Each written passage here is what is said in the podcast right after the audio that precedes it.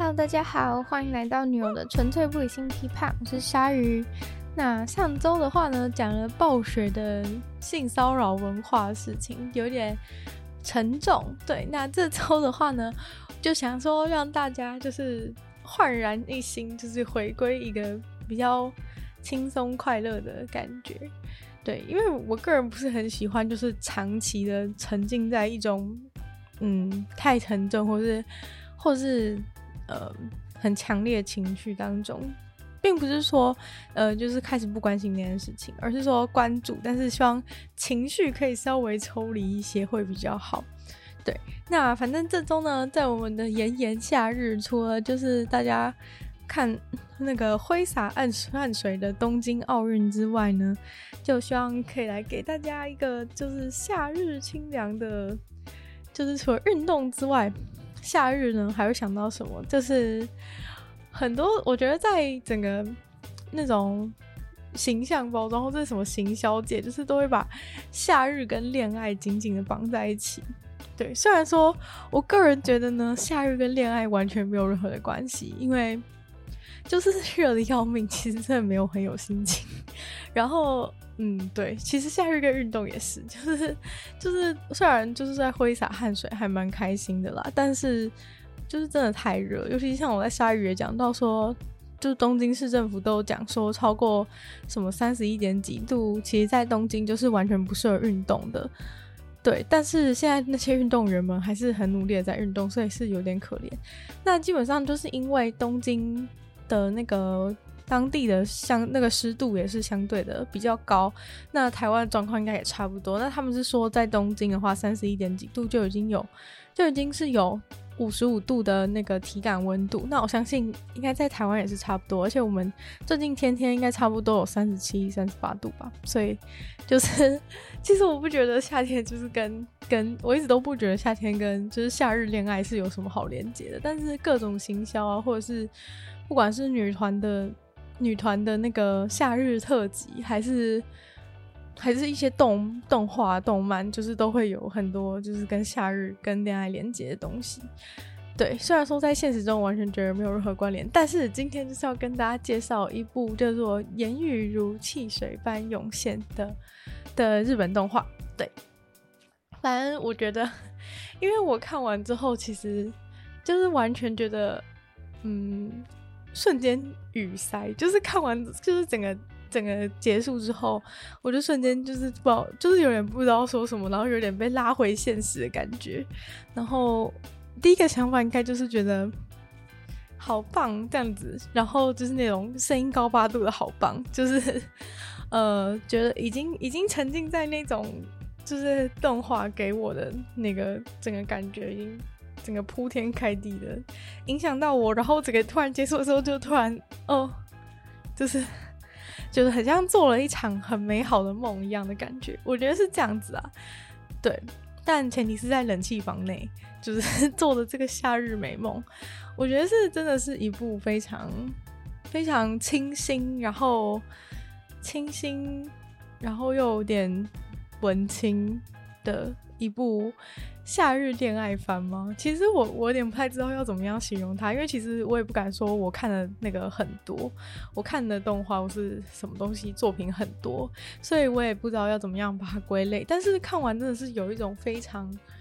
梦幻的感觉，然后这整个整部戏就是它不是叫做言语如汽水般涌现吗？对，但是他呃，对他，他其实是在讲说那个。就他其实是在讲看到那个汽水的泡泡，汽水就是不是拿着它都会有那个泡泡，就是一直这样子从下面浮上来的感觉嘛。就是他是看着那个汽水的那个泡气泡浮上来的样子，然后说言语如汽水般涌现。对，然后英文的翻译好像就是有英文的翻译好像就是有 bubble 在里面，好像是叫做 world words bubble up like soda pop。对。Words bubble up like soda pop，就是他是说他是有用，就是 bubble up，就是来形容涌现，所以就是我觉得这个翻译也是蛮好的。然后因为就是有那种，就是有那种像气泡一样，就是 pop up 的感觉。对，然后其实我觉得这整出戏就是为什么要讲这个英文翻译，是因为我觉得这整出戏其实就是有点像，就是还蛮贴切这个 bubble 的感觉，就是感觉很像你看这出戏的时候，你的人就是会包被包裹在这个 bubble 的那个梦幻泡泡里面。对，这样讲可能大家没办法没办法理解，但我觉得其实最最大会有这样子的，会有这样子的一种这种感觉的原因，是因为它整个动画的。颜色都是非常的厉害，就是它的颜色，因为其实大家已经看动画或是看动漫，已经对我们来说是非常习惯，尤其是可能日本的动画的风格，大家应该都不免俗的也看过几部吧。就算你没你你不是那种真的在看的人，好歹就是什么《鬼灭之刃》你也听过吧？就是你也看过，就是它的画风。对，就是这，我觉得这种就是现在这种日本动画风格，大家是非常习惯。但是这一出呃，《言语如汽水般涌现》，它的它的特色是在于它的里面所有的颜色色调都是一种，它都是很很亮很亮的颜色，但是又不会让你感觉到刺眼，所以是一个非常。非常恰到好处的配色，就它让你，因为其实那种很很鲜明，比如说你看小朋友的东西，它都会做一些很很鲜明的颜色，就是去刺激刺激小孩眼睛。因为大家知道人刚出生的时候，其实就是视力那些，就你的五感其实都是慢慢随着你你成长之后才才精细化。像我就常常觉得说，就是小时候一些我觉得很好的、很好看的。一个也不是很好看了，就是觉得它很很棒的一个塑胶玩具。等到过几年看后，才发现原来那个塑胶玩具是多么的粗糙。就是其实我一直在，我之前我一直想不透这个问题，但后来我才发现，原来其实是因为就是视力也是有差别，就是原本好像看不太到它的那种。它的粗糙的感觉，所以小孩东西都会用很很鲜明的颜色，然后人随着长大就会越来越喜欢，越来越觉得鲜明的颜色很刺眼，然后开始追求比较朴素的颜色，或是比较带就是灰色系的颜色，像是之前大家有有如就是很之前有段时间很红的一部一部那个中国。古装剧就是那个《延禧攻略》，他之前就我不管不管有没有看过，反正就是他的那个呃里面的衣服颜色都是被大家一直称赞说，它不会像很多，就如果你回去看台湾很久以前拍古装剧，像什么，其实我是都没看过，因为对我来说有点久远。但反正就是像什么《还珠格格》之类，就有偶尔在那个电视台可能有重播或怎么样，就是看到他的那个广告的时候，你就看到他的那个。宫廷装当然一方面跟质料很差也是有关联性，但是它颜色其实都是很很刺眼，让人觉得不舒服。就你完全不会觉得说，哇，这个古装好漂亮，我也想穿，像是你想要穿和服、想穿韩服那种感觉，绝对不会有。但是假如说你今天是看到《延禧攻略》里面它的它的那些服装的颜色的话，就是你就会觉得说，哦，这个这个古装是我会想要就是穿来拍照的感觉，就是因为它的颜色其实都不是。他有特意调过那些衣服的颜色，让整出戏不管是建筑物或是人的衣服，他都让他带上一个灰色调。其实对成年人的眼睛来说，带上灰色调的颜色会让人觉得比较漂亮一点。对，所以哦，就不小心讲了太多颜色。其实我也并不是很专业，只不过就是有，就是稍微有一点小心得这样子。那反正。呃，这出戏厉害一点就是在于它用了很很鲜艳的颜色，但是完全不会让就是已经成熟、逐渐老化的眼睛感到不舒服。对，就是它可能会用一些像是粉红色这种颜色，其实粉红色这种这个颜色是呃很多小孩很喜欢，但是你越长，就是你会发现大人长大之后真的是很难再把那种很鲜艳的粉红色再穿在身上那种感觉，因为就是真的看不下去。对，所以的颜色，但反正这一出这个动画里面，就是它用的是有那种很鲜明的粉红色，或是很鲜明的亮黄色的色调在里面。但是，然后也不是说它只有一个东西有这个颜色，其他东西都故意让它衬托，这样也没有。就是它，它整个画面是，嗯、我觉得整个画面是很很一体的，就是它东西，它东西的颜色是非常的。非常的多，但是又莫名的全部都搭配在一起，这部分可能就是我造诣不够深，所以没有办法，没有办法，就是那么的，就是那么再细跟大家讲说，到底为什么这些颜色配在一起不会让人感到不舒服？对，但反正，嗯、它的颜色就是也不是说，因为有的人有的时候会用那种很粉嫩的颜色，就是故意让它看起来像粉彩色。粉彩色的话，也会让你眼睛看起来比较柔和一点。但是我认为它也没有真的用，它也没有用就是粉彩色，它就是真的都用很饱和的颜色在做整部。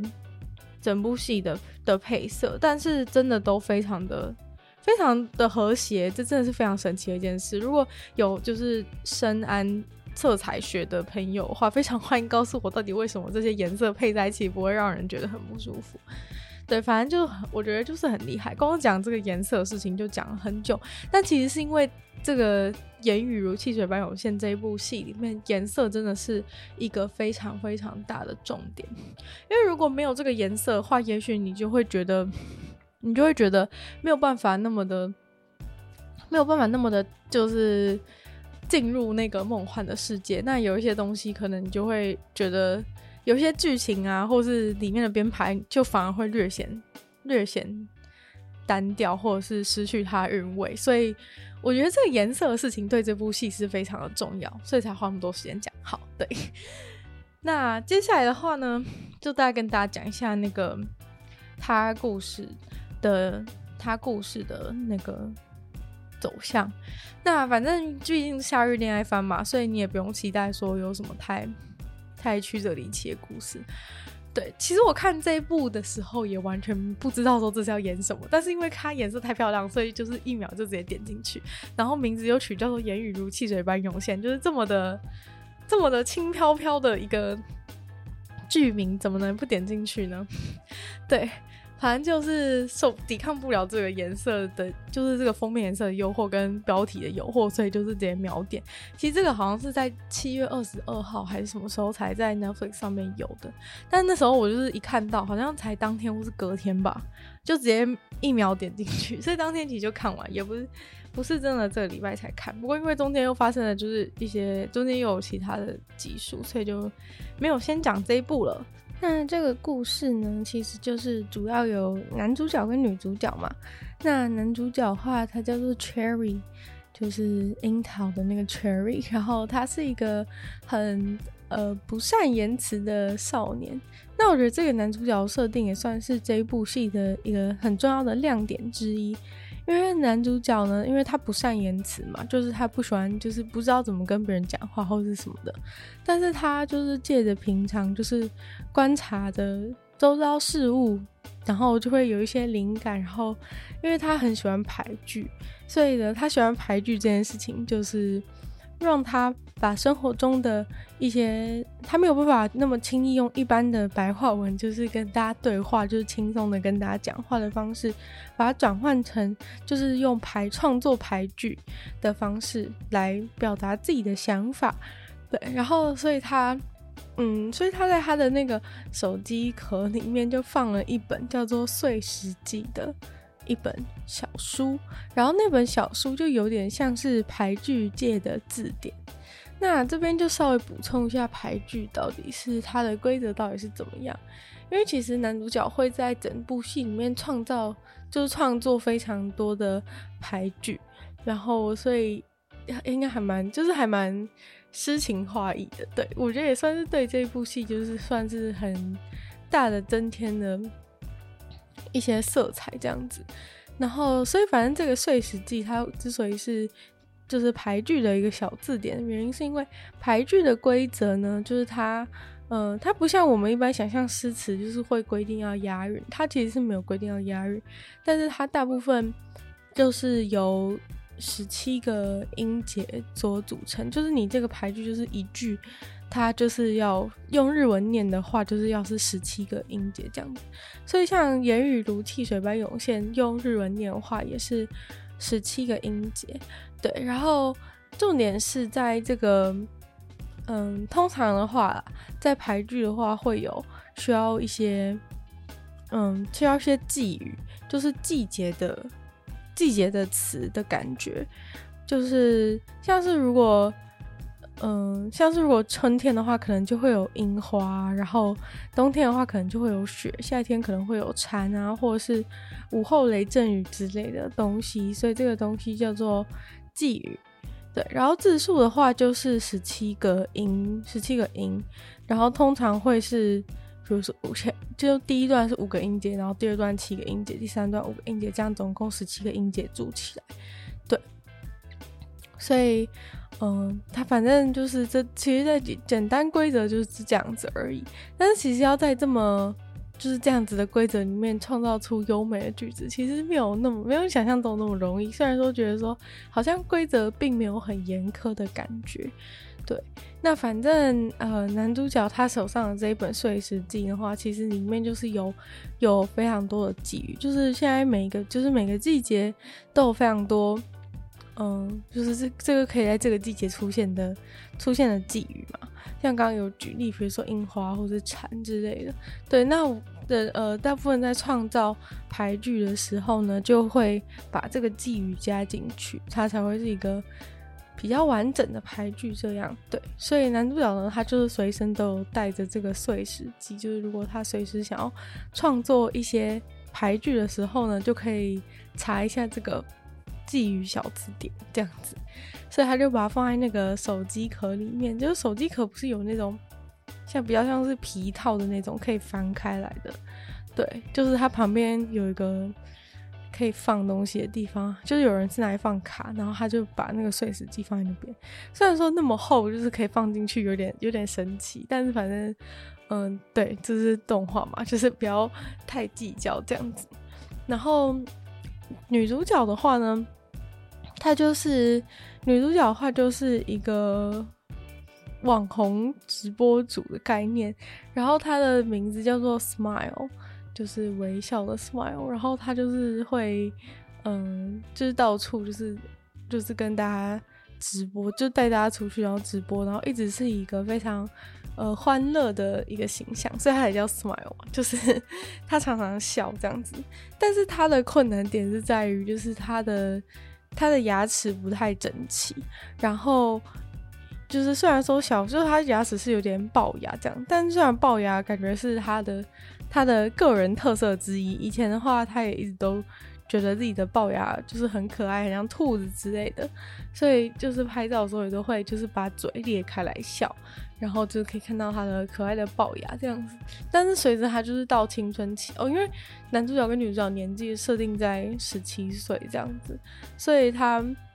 嗯、所以他就是变成他就是到这个青春期的阶段，就觉得自己的龅牙很不好看，然后就想要就不想要再有这个龅牙了，所以他就开始去牙医那边。戴牙套，然后戴牙套之后就有那个钢丝嘛，所以他就觉得很丑，所以整部戏呢，他几乎都是以一个戴口罩的形式出现。对，还我觉得这部分还蛮好笑，因为现在也正好是疫情的关系，所以他真的害怕他整部戏都是处在一个戴口罩的状态。对，但是他们就是，但是他跟男主角一见面的时候，刚好就是因为在。当地的一个百货公司相撞，然后所以他的那个，所以他们两个的手机就不小心交换，然后相撞的时候，那个女生的女生的那个口罩也不小心掉了下来，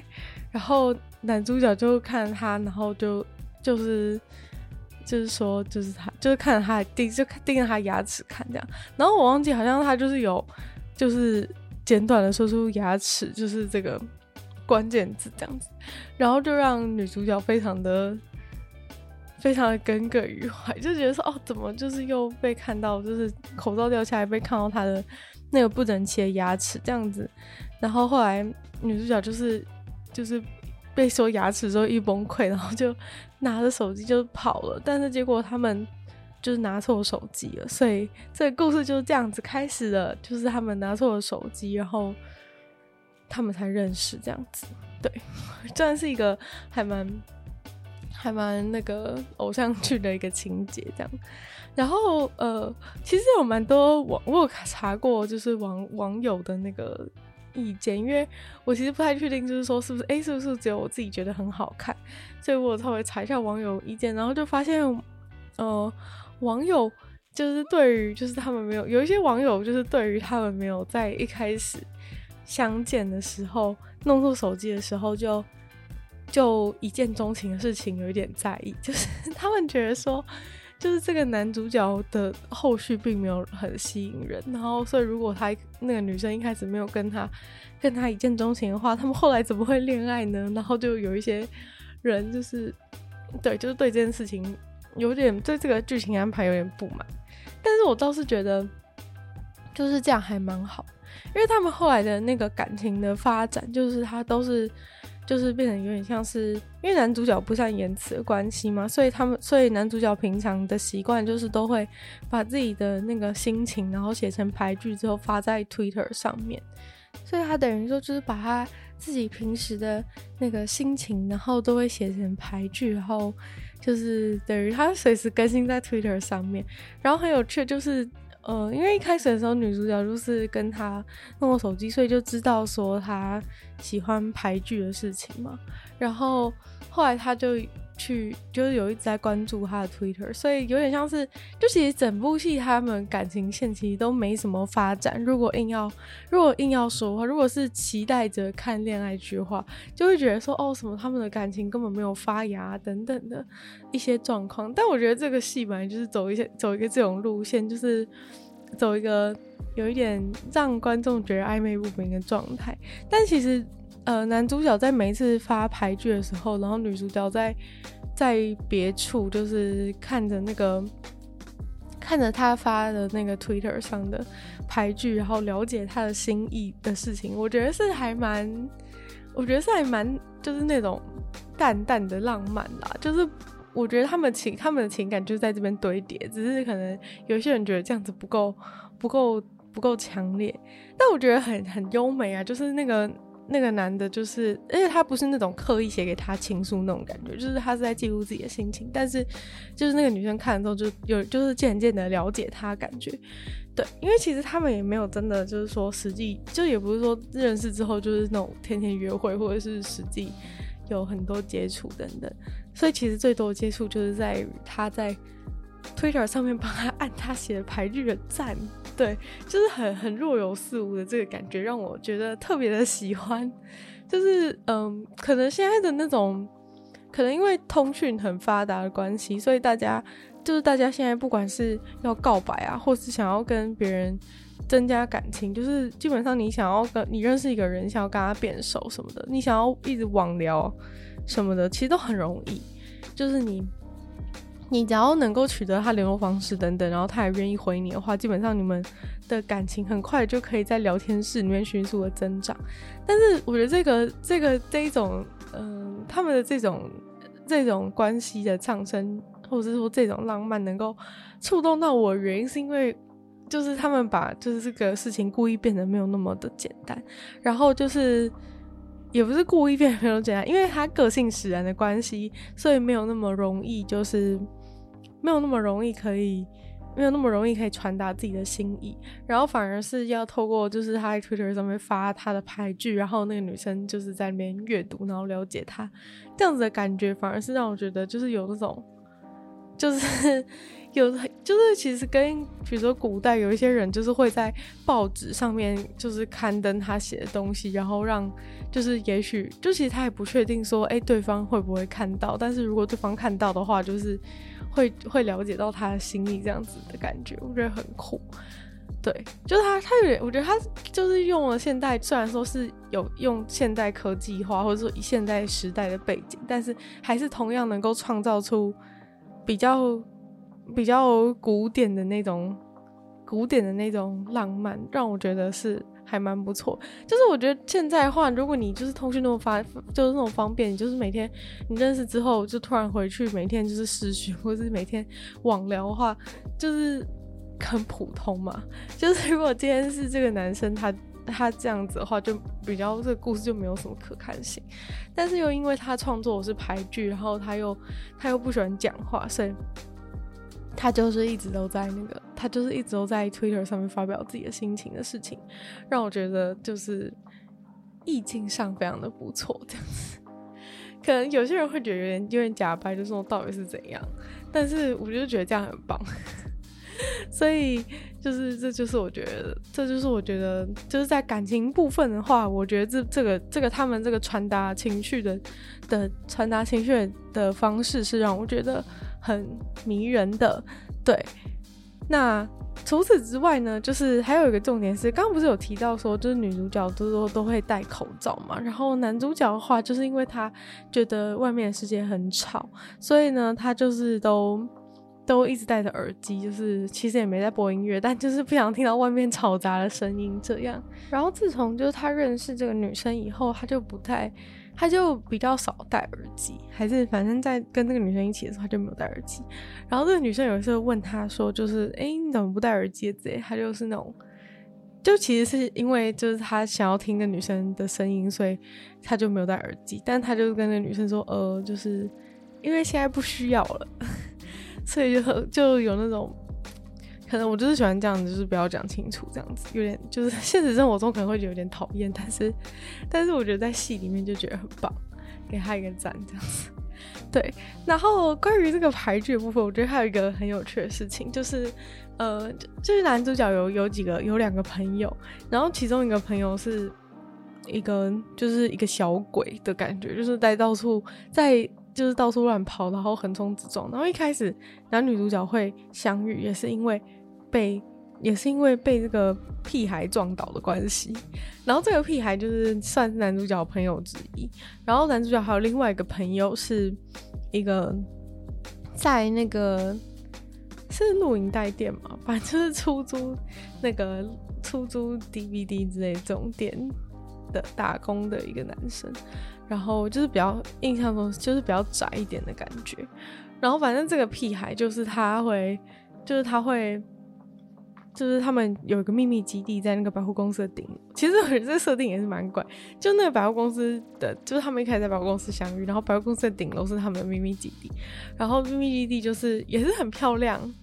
我觉得有几个特别漂亮的地方，就是那个女主角的家里也是非常的漂亮，就觉得谁会住在这种地方？就是就是根本就是那个那种很像洋娃娃的房子的感觉，就谁会住在这？就很漂亮一个房子，然后。然后男主角的秘密基地就是在那个百货公司的顶楼，然后就是有一个他们有有一些那种小的小的帐篷啊什么的，反正就是很很梦幻的感觉，就是这个秘密基地我也想要的感觉。然后这个屁孩就是他都会，他还蛮喜欢那个，虽然说感觉是个不爱读书的孩子，但是他还蛮喜欢男主角的牌剧，然后所以都会把男主角的牌剧就是写在，就是到处涂鸦，然后写在那个。写在那个屋顶的地板上之类的，对，所以反正他就是有写，就是有一开始的时候就有故意买一个伏笔，让大家看到他写他写他写的那个把男主角牌句写在屋顶上面，然后故意写错字。就是他这剧里面的人那不是错字，他他安排给观众看，是为了让观众看到那边错字是一个伏笔。就是他有写到一个地方是要写叶子的叶，但是因为日文叶子的叶跟牙齿的齿是同一个音，然后所以他就是把叶子的叶写成了牙齿的齿。然后一开始的时候会觉得很好笑，就是说把这个字搞错这样子，但其实最后呢，你就会发现其实就是他是故意想要。故意想要双关这个，故意想要双关这个这个女主角牙齿的事情，所以才故意一开始的时候就埋下这个写错字的伏笔。那这个屁孩其实还有一件，还有一个很大的功劳，就是他在在那个整个他们的城镇里面到处的涂鸦。虽然说就是涂鸦当然是一件不好的事情，但是在这个美妙的。就是做，就是画画家就创造出来的空间里面，就是他在这个城镇的各个角落吧男主角写的牌句，就是用涂鸦的方式写在各个那种什么荒废的看板或是一些墙壁上面的时候，其实是还蛮美妙。就一如果你在。你如果在现实世界的话，可能会觉得说，哦，怎么可以就是破坏公物之类的，对。但是因为是男主角写的牌剧，然后因为他是牌剧，所以就算被那个屁孩就是到处涂鸦，你还是会觉得说，就是你走在路上的时候，就可以看到别人写的牌剧，其实其实觉得其实也是蛮是蛮不错的，就是有一种很棒的意境，就是走在路上看到别人涂鸦，哎、涂鸦上面其实是俳句。好了，我觉得如果现实世界上的那个俳句，就是也是有，就是涂鸦也是写上牌句的话，我觉得可能也不会那么讨厌的感觉。就是你在走在路上的时候，也可以，也可以阅读一下。欣赏一下牌句，这样虽然说那个屁孩字是有点丑了，不过不过我觉得这也算是就是屁孩到处涂鸦男主角牌句，也算是整部戏画龙点睛的一个重要的部分。因为可能他有时候在带镜头啊，然后就是在就是只是照一些风景的时候，然后就可以可以带到那些那个屁孩写的那个写的牌句在路边的某处，其实是还蛮美妙的一个画面。对，我个人是非常喜欢，就是他他到处涂鸦的事情。然后虽然里面一直强调说什么，呃，男主角写的牌句没人看这件事情，所以又加深了就是这个屁孩把他到处涂鸦的一个意义。然后也算是就是让这个女主角给他的赞，就是更有一个独一无二的。独一无二的价值，这样。虽然说，就是大家觉得说赞现在已经是一个很廉价的东西，但是，就是当这个男主角 Twitter 上面的俳句是完全没有任何人在看，就是除了他妈有时候给他点赞之外，就是只有女主角帮他按赞，所以他这个这个赞的分量就是跟平常的赞不太一样，这样子。对，那其实这个剧还有一个很大的主线，其实是在于在于这个男主角他在。那个算是那种老人的照护中心那边打工，就是会有很多老人在那边，不是那种没有办法，就是完全无法自理的老人，是那种就是还可以，感觉是老人大家都还可以互动啊的那那样的场所，我不太清楚他具体应该要叫什么，对，但反正。他就是在那样的地方打工，然后平常就是可能会就是带一些老人出去散步啊，然后或者是跟就是跟老人互动啊，就是反正就制造老人生活欢乐这样子。对，然后那个那个中心就是他是在百货公司的里面，所以就是其实他们整个故事都是以这个百货公司为。中心在在发展出来，对，就是所有的人际关系啊，什么都是在这个百货公司开展出来的感觉，对，所以其实也是蛮，我觉得这也算是一个蛮有趣的设计，就是到最后就是所有东西就是都会在这个在这个百货公司里面四散出去。其实我觉得对于一个电影的安排来说，这样子的安排其实是蛮聪明的，就除了。就除了就是地就是那个剧情发展会很集中，都发生在同样的地方，或者是，或者是说就是也比较节省成本，就只要画百货公司的部分。但其实也没有啊，因为百货公司很大，所以所以就是你如果要画，就是也没有节省到成本啊，因为你要画那个。老人的老人的那个空间啊，然后跟百货公司其他地方等跟屋顶等等，其实还是都要，其实就是视觉上还都是不一样的场所。但是我觉得他在他在概念上让大家觉得说这是同一个地方，然后然后故事都从这边开始，其实是蛮蛮不错的。因为其实，在电影的时间里面短短的，如果你在制造很多过多复杂的。就是可能没有那么必要的一些场所，例如说，假如说他们的间秘密基地又要搬去，就要在设定在另一个地方，然后老人的这个中心又要在另一个地方的话，其实就是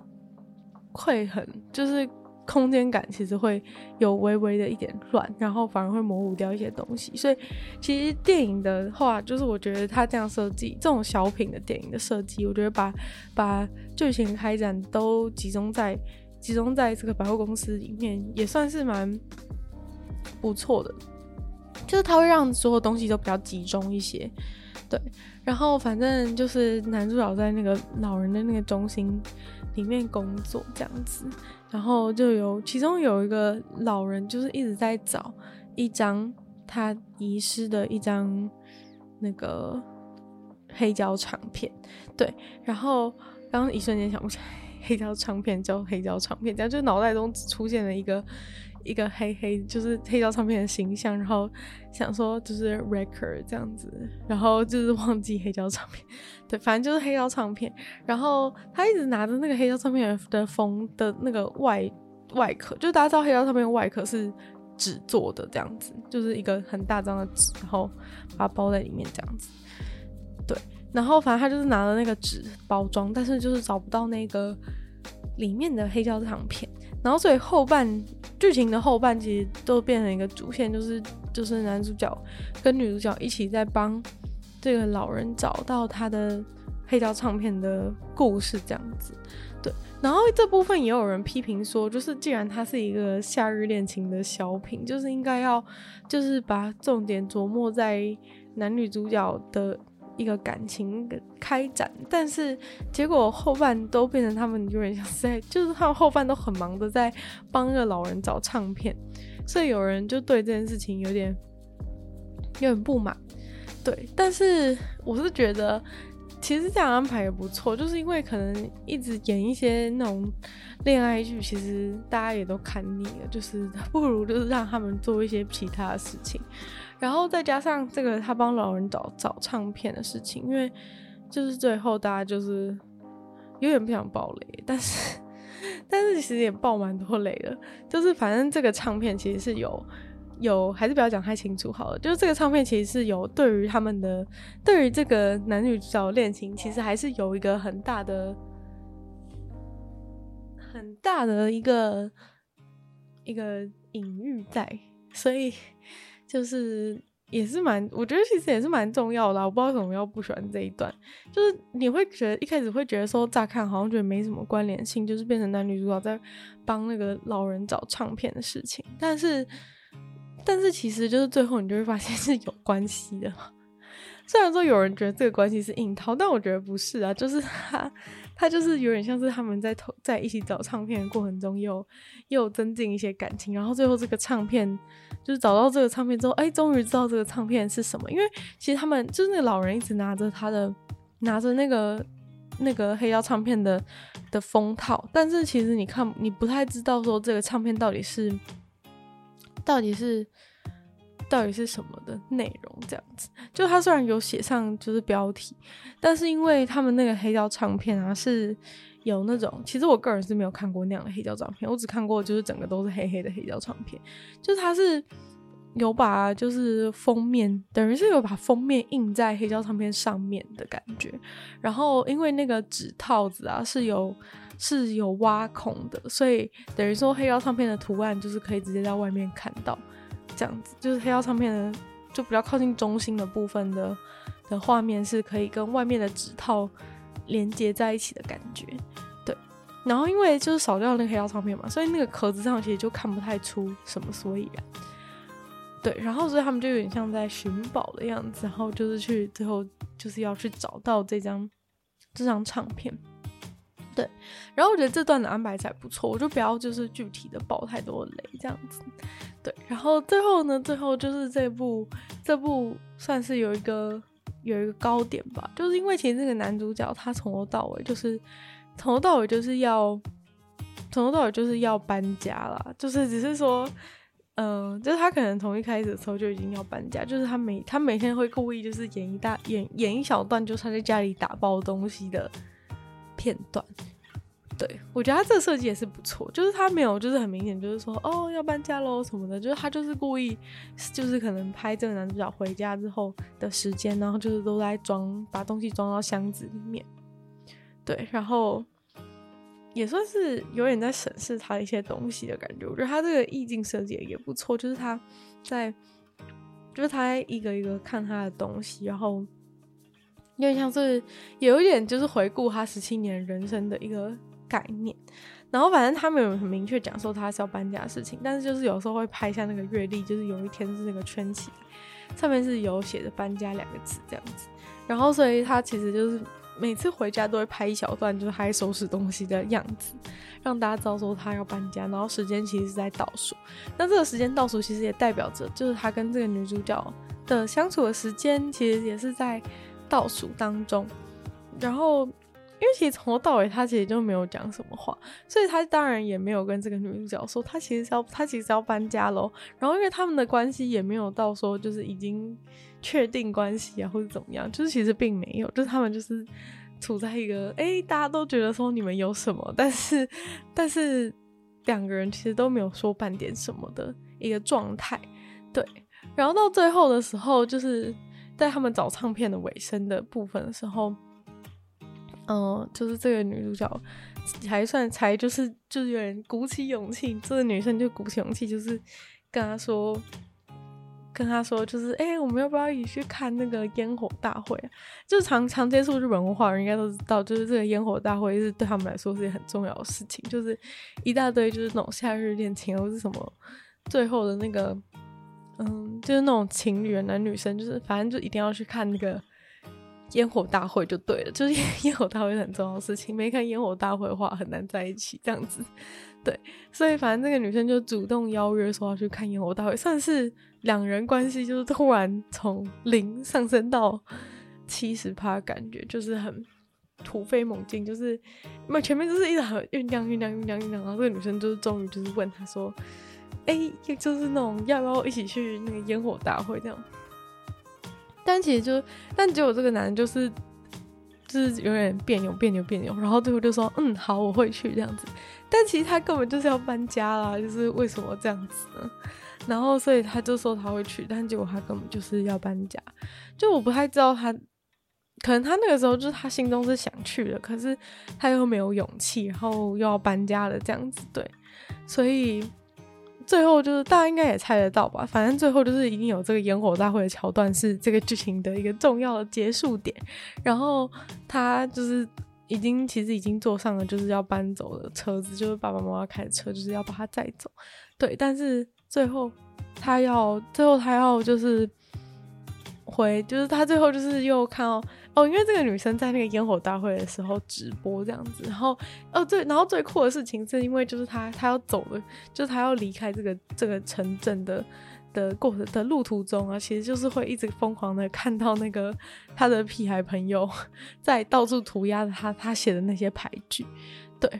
然后所以她在这个走的过程中就是有种各种回忆就是疯狂的涌现的感觉，然后。然后又打开手机，又看到那个女生正在直播现在烟火烟火大会的状态。然后结果后来就是大家应该也猜到吧，就是这种日剧、日画、日日本漫画一定要出现的跑步场景，就是反正他就突然下车，然后跑步回去那个，就是那种用跑的，然后跑回那个烟火大会会场这样。大概这这这应该不算暴雷吧？是大家应该一定猜到啊，就是故事已经是这样演的。然后，所以我觉得真正真正就是比较不想不想爆雷的部分是那个唱片部分，所以那个部分我觉得大家可以再去再去细细的品味，就是这个部分就留给大家，就是唱片的部分这样子。然后反正他就是那个回到他就回到那个烟火大会的地方，然后就是在那个在那个站在那个大家知道那种祭典不是都会有那种高台嘛？反正他就是在那种高台的地方，然后就是。对，大对，就是就是念他的牌句这样哦，因为其实他们那个老人的那个中心也常就是有那个也有就是创作牌句的一些活动，然后也是会就是让他们就是上台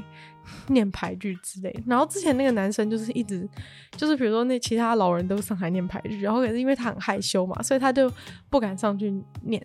然后就最后的时候就算是有点他算是他就是突破他那个。那个障碍的感觉，然后就爬到那个高台上面，就是念他写的那些牌句。然后他写的那些牌句，当然就是，对，就是算是对那个女生告白的牌句这样子。对，然后就是有一整串，然后最后就是烟火开始，已经开始蹦蹦蹦的开始放，然后所以大家路人都已经没有在听他告白了，然后念念牌句，念牌句不是告白。就是虽然是告白念牌剧，但反正就是就是，我觉得他这个设计很棒，就是故意让他就是念牌剧念到重要的时候，然后开始放烟火，然后很吵，然后就是其他的群众啊，全部就是吃瓜群众全部都开始看烟火的时候，我觉得这个安排是很好，因为就是变成是原本这是一个公众场合，就他已经达到他在公众场合就是有破突破他障碍的。这件事情，然后在后半开始放烟火，又让这些群众全部都很像消失一样，就是就是虽然说这是一个非常喧闹的一大，就是明明显是有一大堆人都在的一个环境，但是就最后就是变成只有很像他只有在跟这个女生讲话的感觉，因为因为就是其他人就是专心在看烟火，所以就变成他就变成很像又变成他们两个人的独处的空间这样。对。然后其实除此之外，就是他们的独处空间几乎都是只有在他们就是百从百货公司回家的路上，就是可能他们两个人会走在路上，然后就是稍微就是讲个讲个几句话这样子。对，然后男主角也算是在这个排剧的告白过程中，就是告诉这个女生说，其实他觉得他的牙齿很可爱，就如前面刚刚讲说，那是一个那个伏笔。对，就是他这边创，他就是创造牌剧里面是有最后是真的有，就是用这个叶子跟牙齿的双关，然后就是算跟这个女生表达说他，就是他的牙齿是很漂亮这样子，就是他觉得他牙齿很棒，就不需要就是遮遮掩掩的。对，然后前面也算是前面的话，算男主角的心房算是由女主角来突破，就是前面的时候，就是他有曾经就是跟他讲说。就是我觉得你的声音很好听啊，就是为什么不说话的感觉，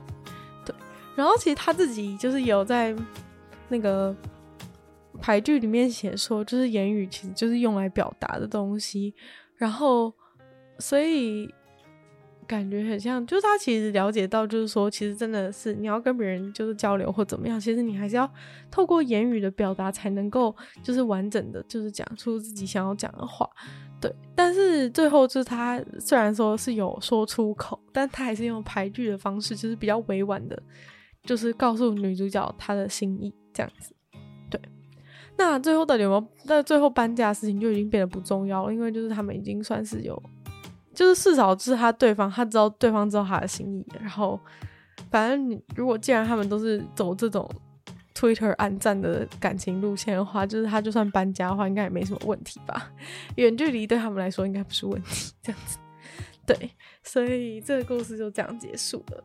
嗯，我觉得这这个故事算是就是整个国，我觉得英文界国国外网友算是都给予非常多好评。嗯，反而我觉得好像好像台湾的比较没那么喜欢，台湾人好像比较没那么喜欢。对，但是。我明明觉得很棒啊，就是就是整个排剧啊，然后他们两个人的感情线啊，然后还有老人中心的那些老人中心的那些老人中心的一个互动，就是透过一个老人中心的日常，然后来来展开就是他们的一些事情。我觉得就是整个剧情，不管是剧情安排，然后画风啊，就是整个给人的清新的感觉是最重要的，就是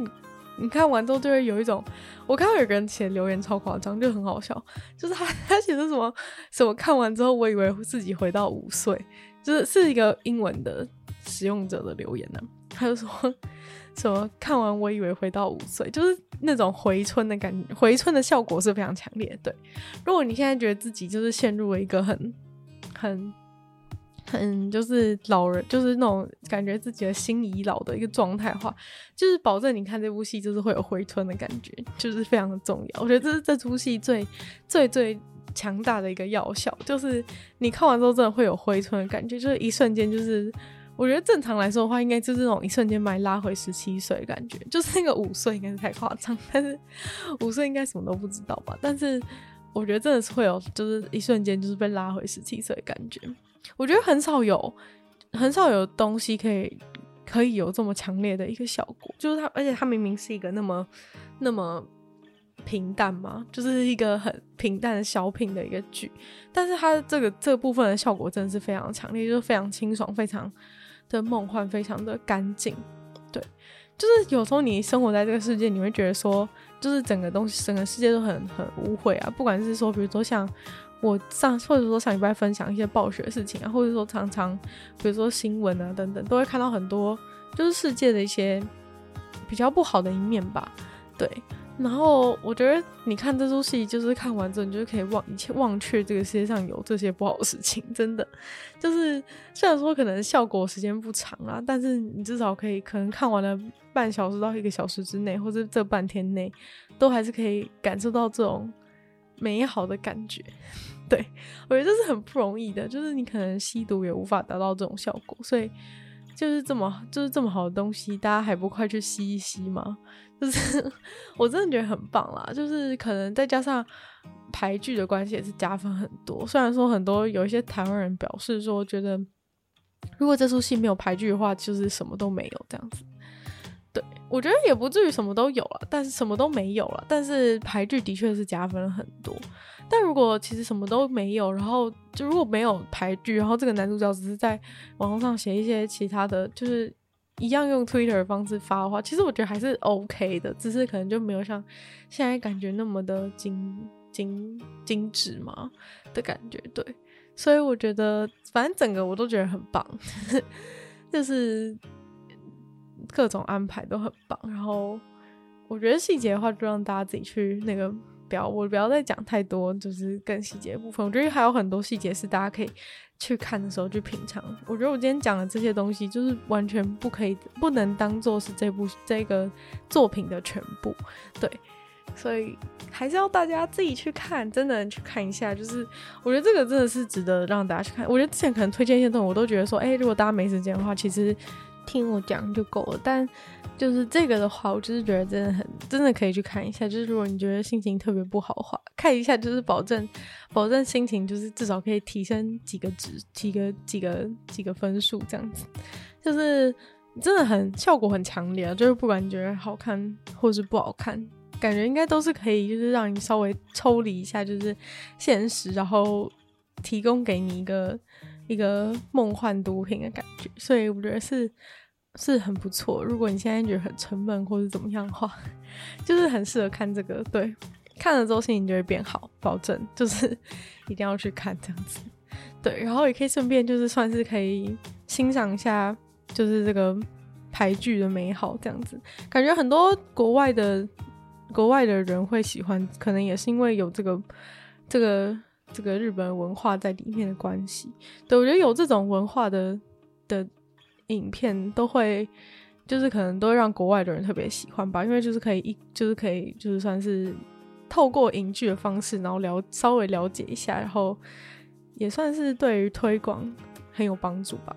对，所以其实这种方式都还不错，就是你可能原本对这种东西就觉得说，哦，这是什么？死人骨头的东西，但是因为它放在一个这么这么漂亮的东西里面的时候，你就会觉得说，哦，这个也是跟那个一样漂亮，然后就会产生兴趣，然后对牌剧产生好感，这样子。甚至很多人就是都看了之后，就是开始那边自我创作。然后有一些我看到有一些人的那个留言里面是有，也是就是有就是放了自己的那个自己的创作，然后就还蛮有趣，就代表说其实大家真的都有因为。就是都有受到这个影响，然后就就觉得就是懂得欣赏牌，就是甚至开始创作这样。对，那今天的节目差不多到这边结束了。那喜欢这这个这一集的话呢，欢迎大家分享出去，然后非常欢迎大家就是一定要去看，一定要去看这一部就是言语如汽水般涌现的这个动画。对，然后就希望大家可以。就是每天都可以过跟那个过跟戏里面一样一样青春美好，虽然是不太可能。对，那也可以去收听我的另外一个 podcast，就是鲨鱼会在每周二、四、六，就是提供给大家十分钟的一个新闻，帮大家补充一些小小心知。对，那也记得可以去 Apple Podcast 帮我留星星，写下评论。那对于这个戏有任何想法的话，或是你觉得很就是你觉得不好看呢？我想。想要就是反驳我，也可以也可以直接就是留言跟我讲，对我都会在参考你 你的想法这样子。嗯，那今天节目就差不多到这边结束了，希望这个节目就是可以继续在每周三就是顺利更新。那我们就下周见喽，拜拜。